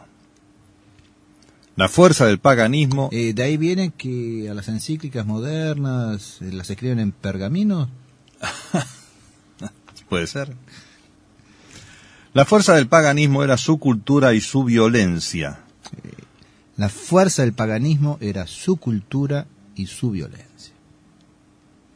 Interesante eso. Sí. Pérgamo simbolizaba la cultura con sus pergamineros y sus copistas. En el anticristo habrá dos cosas, un sacrilegio y una herejía. Se hará adorar como Dios, lo cual es un sacrilegio. Para ello se servirá como instrumento de un culto religioso derivado espuriamente del mismo cristianismo, es decir, de una herejía cristiana. Esto es texto del padre Castellani. Entonces, eh, él escribe esto antes del año 64 Ujú. y dice que en el anticristo habrá dos cosas, un sacrilegio, porque se, hará- se hará adorar como Dios, y una herejía, pero no una herejía, una simple herejía, como podría ser la negación de un dogma, de una verdad revelada y definida, sino de un culto religioso derivado espuriamente del mismo cristianismo. Es una herejía, digamos, Que abarca todos los aspectos de la iglesia, ¿no? La Sí, liturgia. claro, que no es solamente una cuestión doctrinaria, sino que a la cual estarán forzados los fieles a participar de ella. Un culto religioso derivado espuriamente del mismo cristianismo. De ahí a decir que la nueva misa es bastarda, como dijo Monseñor Lefebvre, hay un trechito muy Sí, corto. Exactamente. Ahora bien, ¿qué pasa con aquellos sacerdotes que festejan, celebran, e incluso, entonces sí, celebran en el sentido de rezar, la misa tradicional bajo la forma extraordinaria que dice ser, contener la misma doctrina que este culto derivado espuriamente del mismo cristianismo de esta misa bastarda. Está bastardeada también entonces la forma extraordinaria.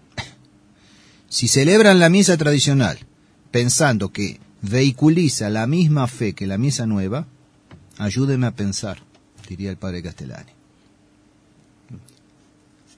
Apaguemos la luz, cerremos y vamos.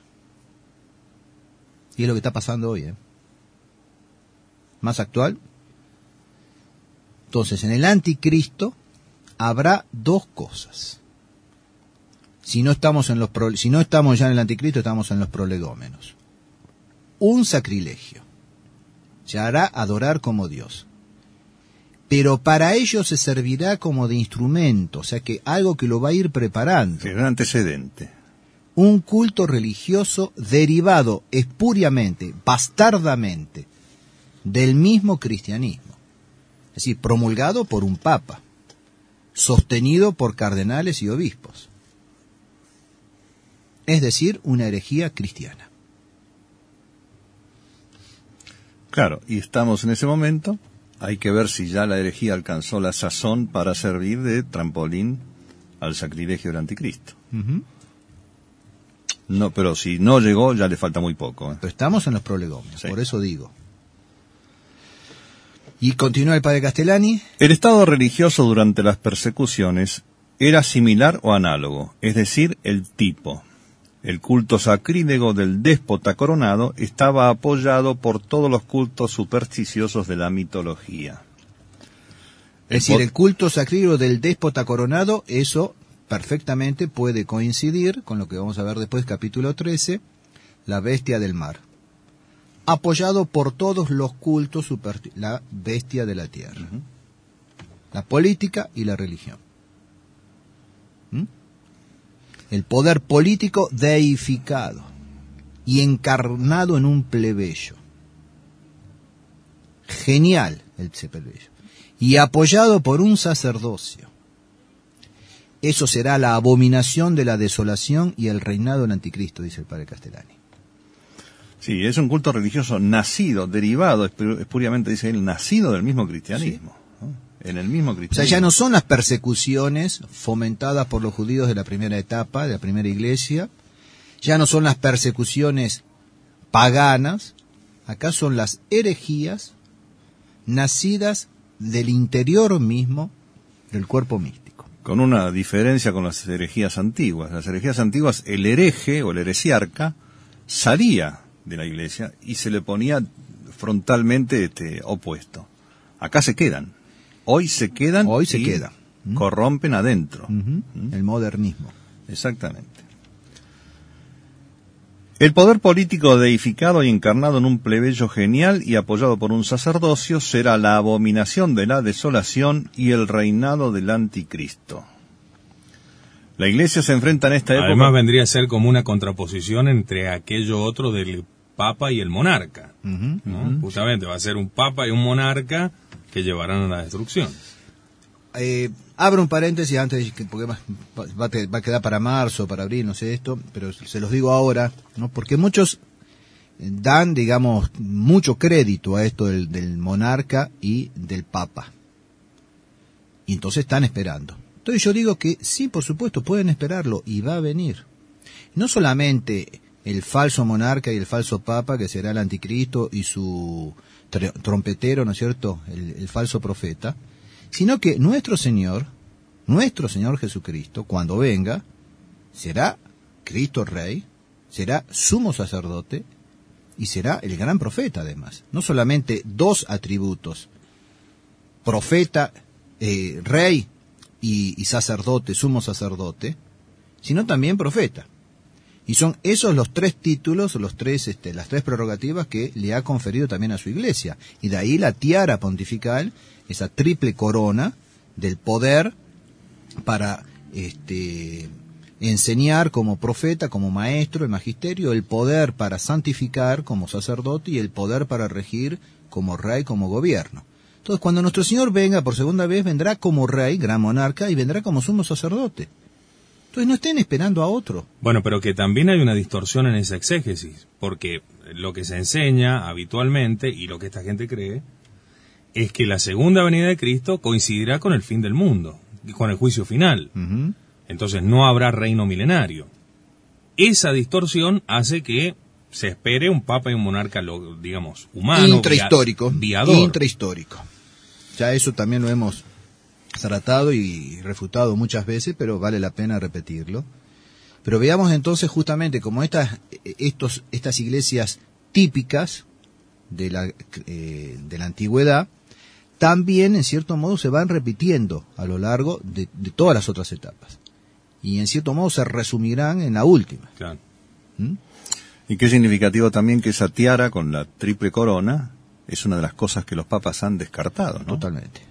Pero no se preocupe, dentro de poco es capaz de, de restablecerla. ¿eh? Sí, pero ya va a ser Es otro, va a tener un significado corrompido. Sí, va a ser sí, la, sí, la facultad de enseñar la perdición. Pero- y, y no faltarán entonces los, los blogs eh, tradicionalistas, tradicionalistas, semitradicionalistas, eh, un cuarto de tradicionalistas a significar, ¿no es cierto? Ah, ha restaurado la tiara, como de hecho ha aparecido ya ¿eh? en, en- en algunos domingos, ¿no es cierto? En una especie de, de tapiz, de tapizado que ponen para cubrir la, la ventana de la cual habla. A veces aparece el escudo de él con la tiara.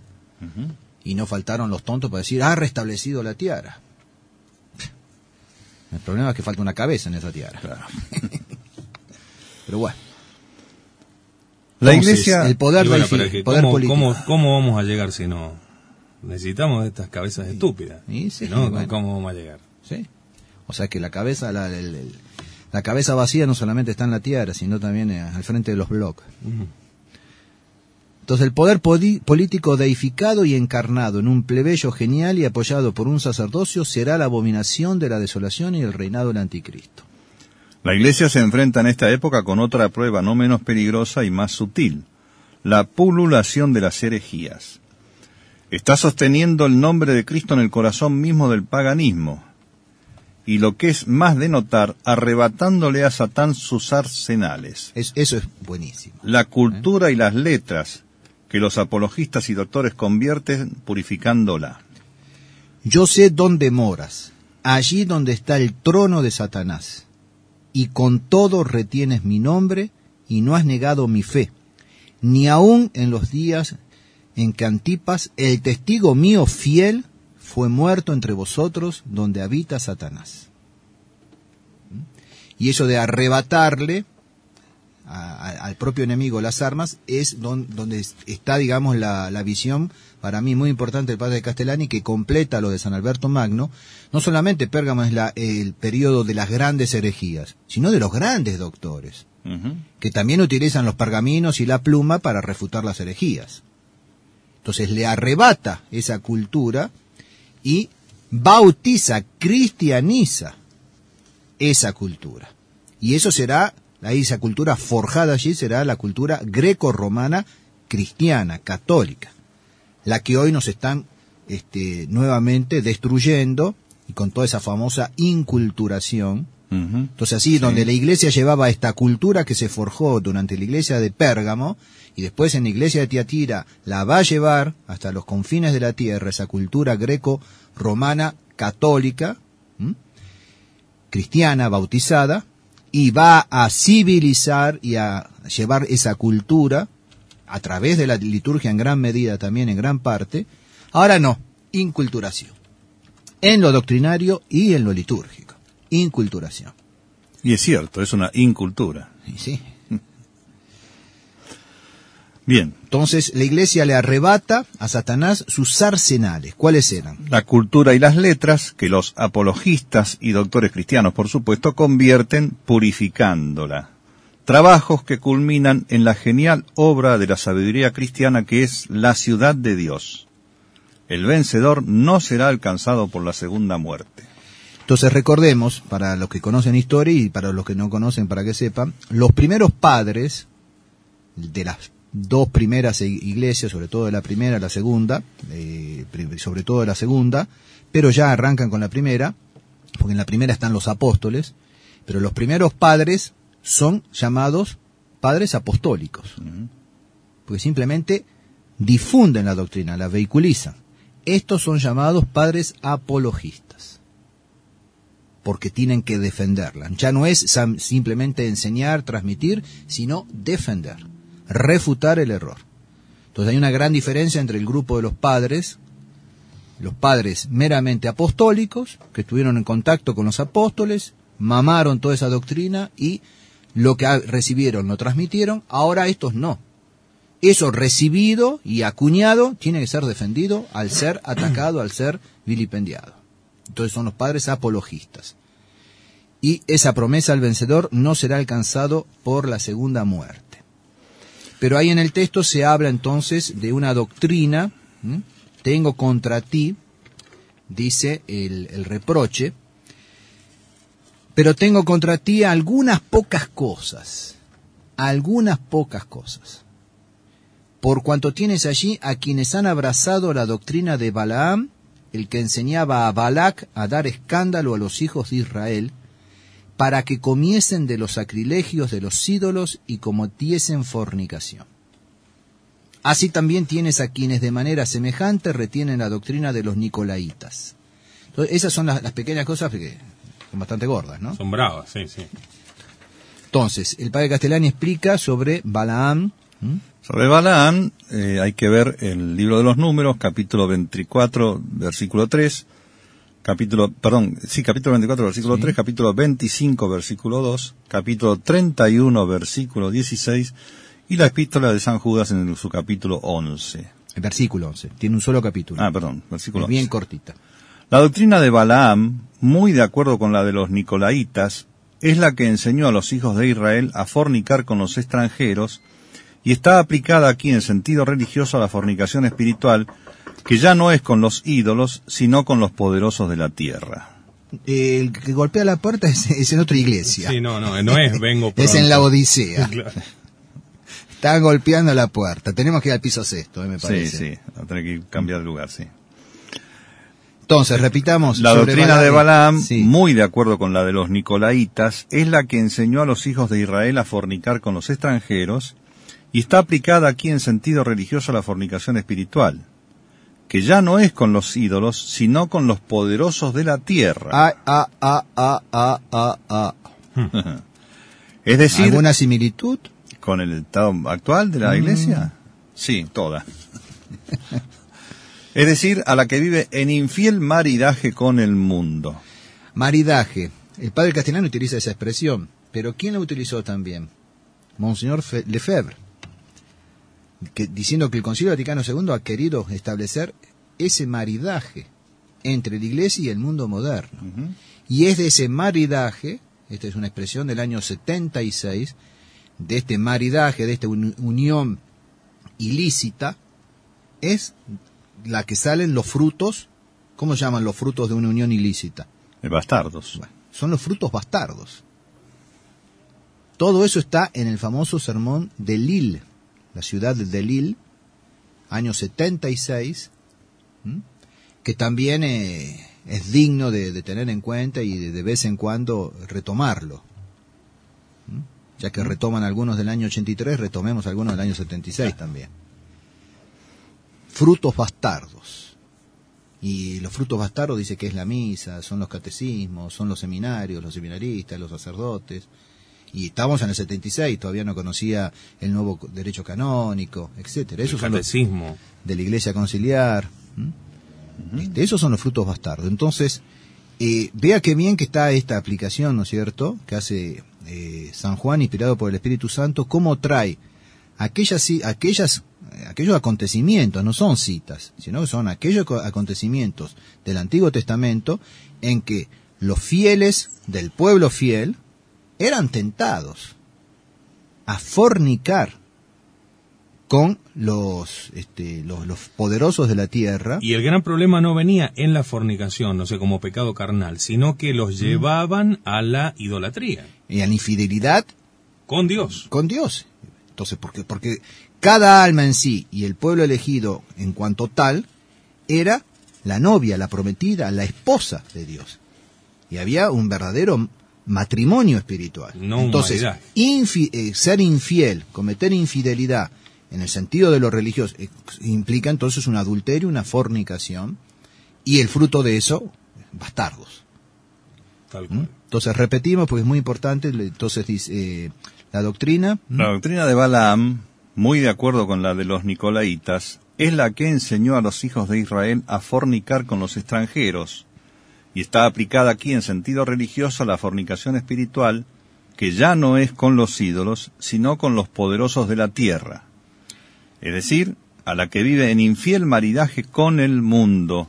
Bueno, esto va a aparecer en el capítulo 17 del Apocalipsis, versículo 2, y en el capítulo 18, versículo 3. Ese eh, fornicar con los poderosos de la tierra. El padre Méramos en muchas veces hace alusión a esto, con todo lo que está pasando hoy en día en el seno de la tradición, esa fornicación con los poderosos de la tierra. Y también el apóstol Santiago en su capítulo cuarto, versículo cuarto, hace alusión a esa infidelidad en el sentido espiritual, en el sentido religioso. Todas las herejías en general tienen esas dos partes. Un relajamiento en la moral y una contaminación con lo idolátrico, que caracterizan al nicolaísmo. Ya lo habíamos dicho en la primera iglesia. Las herejías de este tiempo trajeron la elaboración de la doctrina evangélica, pero también produjeron la desintegración del imperio, por obra sobre todo del arrianismo, que fue la más poderosa y duró cinco siglos. Bueno, esa va a ser una de las famosas trompetas. ¿Mm? Estas herejías son innumerables y tocan puntos de más en más sutiles de la doctrina trinitaria y cristológica. Mas el fondo de todas ellas es la racionalización del cristianismo y el intento de podar y suprimir el misterio, lo cual muestra, muestra la influencia del paganismo, reducir los misterios de Dios a la medida del hombre. Y eso es lo que tiene el modernismo y lo que estamos sufriendo de lleno hoy en día. Sí, con una, eh, como habla este, relajación en la moral y contaminación con lo idolátrico, hoy en un nivel eh, ter- terrible, Terrible. inmenso. ¿eh? Pero justamente, eh, aquí tocamos justamente todo. Los, si bien eso es grave, y es cierto, los medios de comunicación se regodean en esto. Sí, Pero esta racionalización del cristianismo, en gran medida provocada por aquellos que los medios de comunicación idolatran y vehiculizan, se, se ocupa muy bien de callarlo. claro. Entonces son dos aspectos. Y de los dos, el más grave, así como lo más importante es la inteligencia y no la voluntad, lo más importante será la verdad y no el bien, también lo más grave es la corrupción de la inteligencia y la vehiculización de lo corrompido por la inteligencia y no por la moral. claro. Entonces, se ocupa muy bien, y sobre todo para la prensa amarilla, ¿no es cierto?, de los desórdenes en el sentido de lo moral, pero ellos mismos, en gran medida, han este, idolatrado a los que provocan la racionalización y además después la difunden. Claro. Bueno, entonces es muy importante esto. Entonces el fondo de todas esas herejías es la racionalización del cristianismo, el intento de podar y suprimir el misterio. Ah, ahora que la misa se dice en lengua vernácula, la entiendo. Claro. Señora, señor, le vaciaron la misa. Si usted la entiende, no hay más misterio, ¿eh? Sí. porque lo que se entiende no es misterioso. ¿Usted entiende la misa? Sepa que le han vaciado la misa. En cambio, todo aquello que sirve, que contribuye a ponerle usted delante del misterio, eso es verdaderamente católico. Usted tiene que en silencio adorar el misterio. Y para eso sirve la liturgia católica, la verdadera. Entonces, intento de podar y suprimir el misterio, lo cual muestra la influencia del paganismo. Es decir, reducir los misterios de Dios a la medida del hombre. Y en definitiva, para hacer adorar al hombre por el hombre.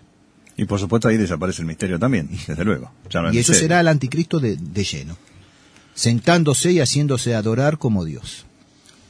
Todo esto están preparando ya desde el Concilio Vaticano II en forma clara y patente, desde la Revolución Francesa en forma larvada. Por eso Sardes se terminó y estamos en Filadelfia. ¿Mm? A esto añadía el arrianismo una intensa actividad política, aprovechamiento de la religión para las ambiciones personales. El premio designa la vida espiritual, la gracia y la vida eterna. Acá se agrega, si me disculpan la, la dirección, eh, siempre estaba el, el árbol de la vida, este, la corona y demás, la vida eterna, pero acá agrega la gracia, que es un, un, un don eh, que es anterior a la muerte, por supuesto, en vida. Los otros son la vida eterna, acá se agrega la gracia. Como complemento simplemente de otros autores, veamos el título de nuestro Señor, eh, que, que se apropia, ¿no es cierto? Es el que está allí con la espada de doble filo que sale de su boca. Bueno, y es, evidentemente es la palabra de Dios.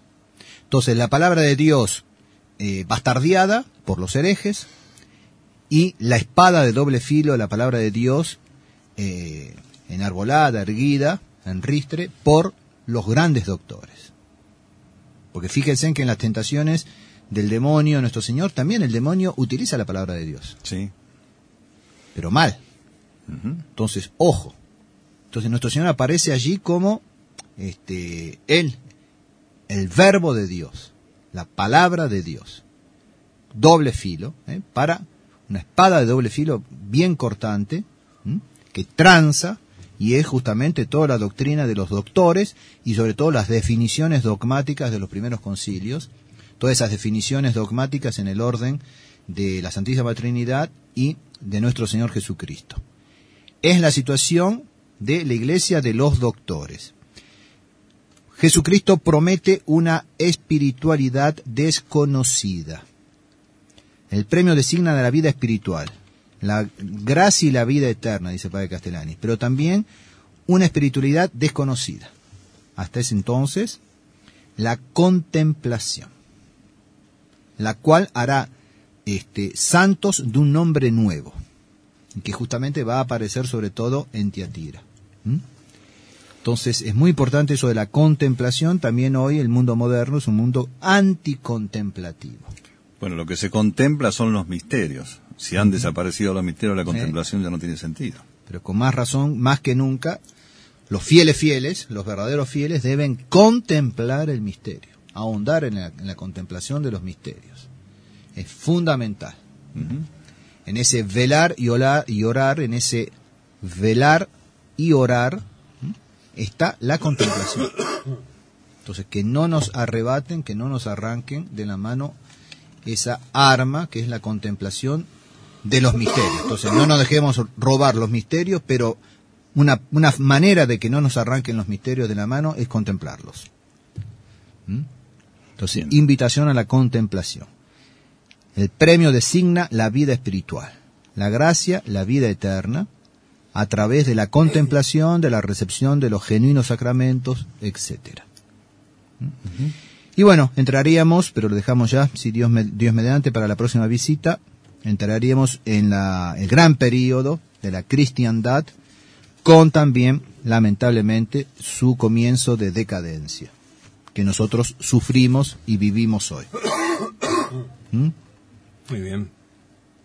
Muchas gracias, padre. Eh, hoy hay misa, 20 horas, en la casa de la familia Ledesma. Sí, ¿Mm? Ya ustedes ya mm, parten. yo parto. Ujú. Buah. me voy. Entonces la próxima visita, eh, anunciemos si se quiere, Dios mediante, comprenderá el sábado 17, 17 creo que 18. es. 18, sí, 18, domingo 19, y los especiales serían lunes, martes y miércoles. ¿No? No, el sábado es 17. 17. En marzo sí. ¿Qué le vamos a oponer al contador? Sí, no, no crean mis mis Sábado misterios. 17, domingo 18, entonces los especiales serían 19, 20 y 21. 19, 20 y 21 de marzo, Lunes, martes y miércoles. los especiales. Sí. ¿Por qué? Porque yo me estoy yendo el 21 y ya estoy regresando el 31, 10 días después, para la Semana para la Santa. Semana Santa. Que también tendrá sus programas especiales. Sí, pero no habrá Pero especiales. no habrá especiales tal como los tenemos. Especiales de radio, cristiandad con el. Y en ese mes sí, pero habrá especiales en abril. poquito, Ah, sí, sí. Dos o tres semanas después, con el Padre Grosso, Dios mediante. Muy bien. Entonces esta noche la misa a las 20 en la casa de la familia Ledesma. ¿Mm? Y no sé bien cómo se presenta hoy el programa este, de, de la misa, pero o un ratito antes o un ratito después, no sé, veremos si tenemos la, la ocasión para rezar el Santo Via Crucis también. Pero no sé si hay un bautismo de por medio, así que Sí. veremos. Bueno, muy bien. Muchas gracias, padre, por esta visita. Al contrario. Bueno, por todo lo que nos deja, no solamente esta sabiduría, sino su tiempo, su paciencia. ¡Ah! Paciencia. Hoy ha tenido bastante. Hoy ha tenido bastante, ¿no? Qué cosa, déjenos en el misterio. Bueno, son las, las pruebas. Contemplemos son las el pruebas, misterio. contemplemos. Bueno, No me pasan a buscar. claro. Por eso no llega. Se quemó la radio, pensaba yo. ¿Qué pasó? Qué bárbaro. Bueno, ¿Qué va? Se quemó la memoria. le pedimos No, su pues, bendición. pues lo único que falta es que digan, el programa empezó tarde por culpa del padre Serial. Claro, eso, eso ya eso sería, sería el colmo. el peor de, de las acusaciones. Le pedimos su bendición para Bueno. nosotros, para nuestros oyentes, mm, que se van Claro. multiplicando alrededor del mundo, para sus familias, para muchos que están necesitados en todas partes. Bueno, benedictio Dei Omnipotentis, Patris et Filii Spiritus Sancti, leyenda super vos et mania semper. Amén. Amén. Y que la Virgen los proteja y los guíe. Muchas gracias, Muchas gracias. igualmente, Padre. Bueno, Muchas gracias a ustedes también, gracias Luis. Gracias a ustedes por escucharme también. Exactamente. Y nos volvemos a encontrar nosotros ya aquí en la radio con el comienzo de temporada de Mientras el Mundo Gira, la Cruz permanece el próximo martes 28 de febrero a las 10 de la mañana. Se viene con todo, se imaginarán que Luis Manzano ha estado acumulando este, temas, broncas, eh, etcétera, etcétera, trivias. Ah, ¿por eso llegó no. tarde? Y vos no. Por eso llegaba tarde. Por eso llegó tarde. Y vos no. No vale. Imagínense que tiene tantas cosas que tuvieron que agregar un día. Claro. Tenemos el, el 29 de febrero. Muy bien, hasta entonces, muchas gracias. ¿eh?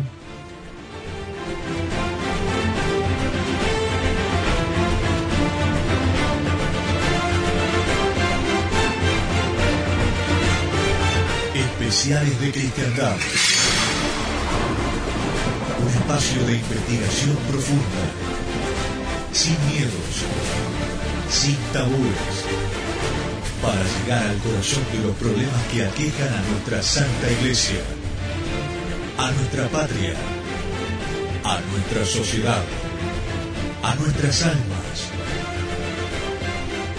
Todos los temas a fondo como solo Radio Cristiandad puede mostrarnos.